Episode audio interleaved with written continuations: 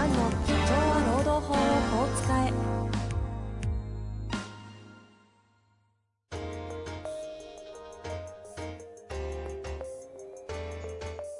法律の下で展開されるビジネスの世界。ポッドキャスト社長は労働法をこう使えば弁護士の向井蘭が経営者の立場に立って経営者が知っておくべき労働法の基礎だけでなくビジネスに関する法律の問題を分かりやすく解説します。こんにちは、遠藤和樹です。向井蘭の社長は労働法をこう使え。向井先生よろしくお願いいたします。はい、よろしくお願いします。さあ、今週も行きたいと思いますが、今日はですね、質問がちょっと長めなので、早速行かせてください。はい。えー今日は看護医療の事務職の方からですね、ご質問いただいております。はい。えー向井先生、遠藤さんいつも人事という立場上参考にさせていただいております。今回は企業側及び企業側の顧問弁護士としてどういった見解であるかをお聞きしたく質問させていただきました。私の友人ですが、現在大手有名企業に勤めております。営業職として勤務してこれまで10年以上労働時間も多く自宅でも行い、え身を粉にして働いてきました。もちろん大手有名企業なので時間管理や就業規則の規制なども行っており、表向きの労働時間と実労働時間に大きく乖離はありますが、今更証明はできていません。数ヶ月前から物忘れがひどくなり、以前普通にできていたことができなく、上司や周囲も気がつき、病院では若年性アルツハイマーと診断されたようです。会社としても協力的に働きかけてくれていましたが、体制が変わり、半年後には身の振り方を考えるように言われたようです。この話し合いには配偶者も呼ばれて話をされています。これまでコロナ禍もあり、在宅ワークもありましたが、現在は会社にも出社していますが、仕事を課せられるわけではなく、やることを自分で見つけるような体制で、半年期半年期限まで、この状況が続くと思われます。おそらく、ある程度の期間を設けて自主退職を促しているようです。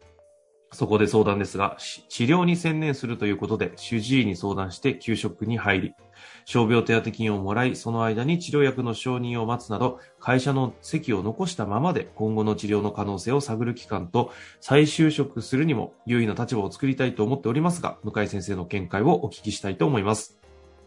ちなみに私は学生からの友人で仕事に関してはわかりませんが、会話に関しては違和感なく普段と変わらない印象です。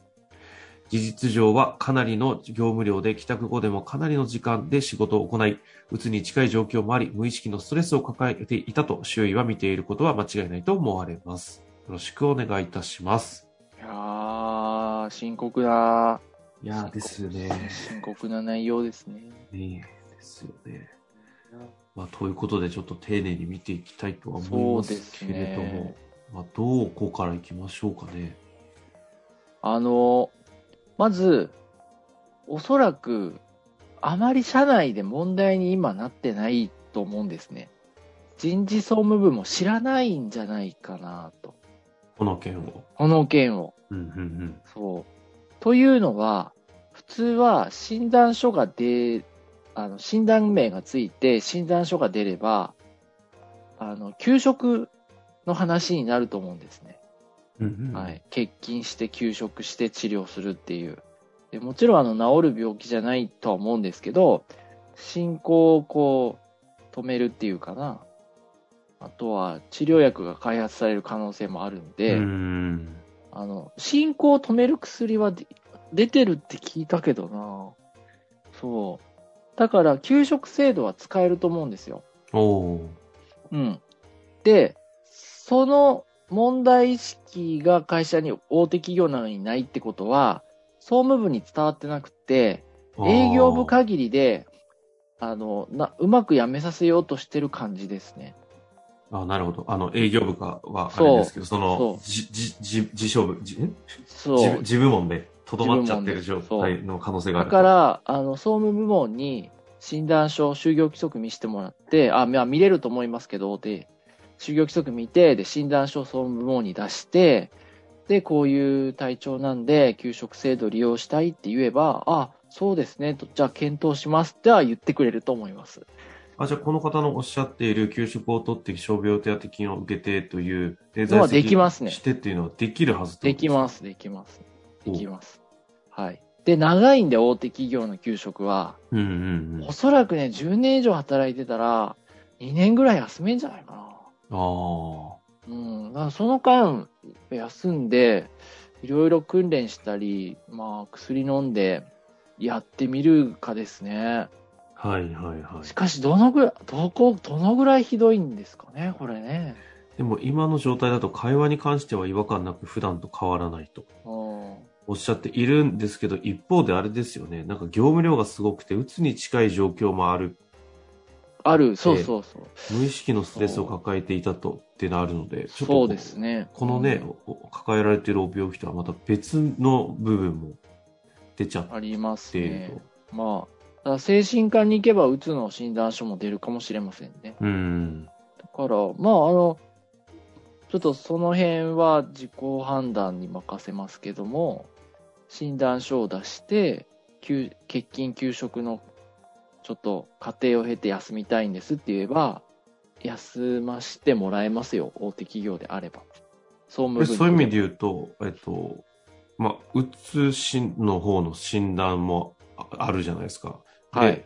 別の今回あの疾患抱えてしまった病気の方の診断書もあってであどどっちを出すって言うと変ですけどうん、まあ、私はまあ本当うつ症状あるんだったら、うつの診断書も出した方がいいと思いますけどね。あ両方出すぐらいの両方出して。ですね。うん、両方。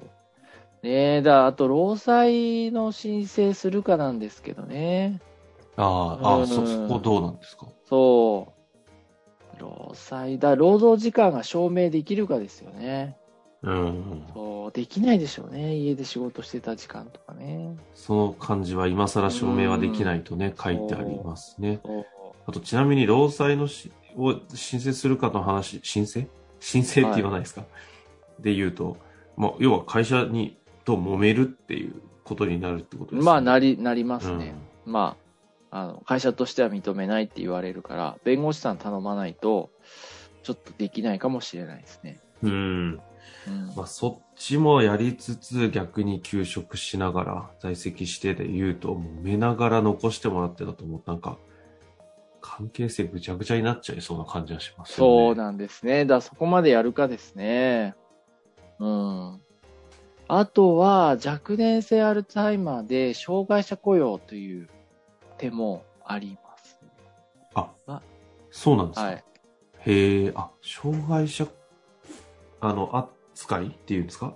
できるんですか、えーとね、全然わかりません、私は。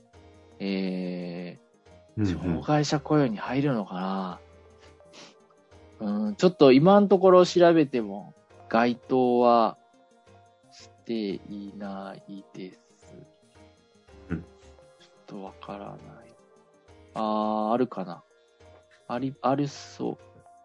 あー、若年性認知症の就労支援っていう厚生労働省の、あの、パンフレットがありまして、ほうほうほそう、すごく詳しいやつがあるんで、えっとタイトル正確なやつ言うと、とですね、ああるんですね。若年性認知症を発症した人の就労継続のためにというタイトルで検索してう。いただくへえ、ピンポイントのような。と、ズバリそのものが出まして、ほうほうほう。まあ、Google って優秀ですよね。すぐ出してくれるんで。で、障害者雇用ができるかは書いてない。あ、ですね。うん、障害者雇用かわかんないけど、介護分野に再職、再就職した例とか、農業分野に再就職した例とか、そういう内容が書いてますね。うん。だ会話ができるから、仕事によっては続けられるんじゃないかなっていう気はしまなるすほど。けどね。障害者これちょっとわかんないな。うん。ですね。もう一度タイトル一応教はい、えていもう一度、ただいてもいいですか、はい、そうですね。若年性認知症を発症した人の就労継続のためにと。いうのがあるようですよね。ありますこの方ね、人事でもあるんですもんね。なので、お詳しいでしょうし、そのために、あの、お友達ですよね。きっと友人のことをわざわざこうやってご質問いただいておるようですので、いやー。その辺も目を通していただいて、いやー、ひ人事じゃないですよね。いいですよ。いやー、な、な、もうなんか、もう、打ち合わせのない、あれですかね、打ち合わせがあったこととか、打ち合わせの内容とか全部忘れちゃうんですかね。どうなんですかね。今、そこまではし、なんか会話はちゃんと普通に今まあ会で通りっていうのはのありましたけどね。あ現状仕事への影響ー、が。50代ですかね。この方がそうですので、多分そうなんでしょうね。友人も友ね人ですからね。そうですね、若年性でしょうね。いやー、大変だ。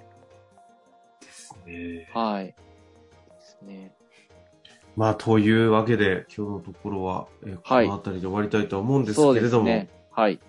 まあ、あの、この方がおっしゃってくださった通り、ちゃんと会社の方に掛け合っていくと、あの、この方がおっしゃっている傷病手当だったり、給給食はい。という形は取れるだろうということだという回答だと思いますので、ぜひその辺はね、ちそょっとあの、友人の方ご支援していただいて、はい。サポートしていただきたいなと思います。また何かありましたら、ぜひ質問いただけたらと思います。はい。向井先生、ありがとうございました。ありがとうございました。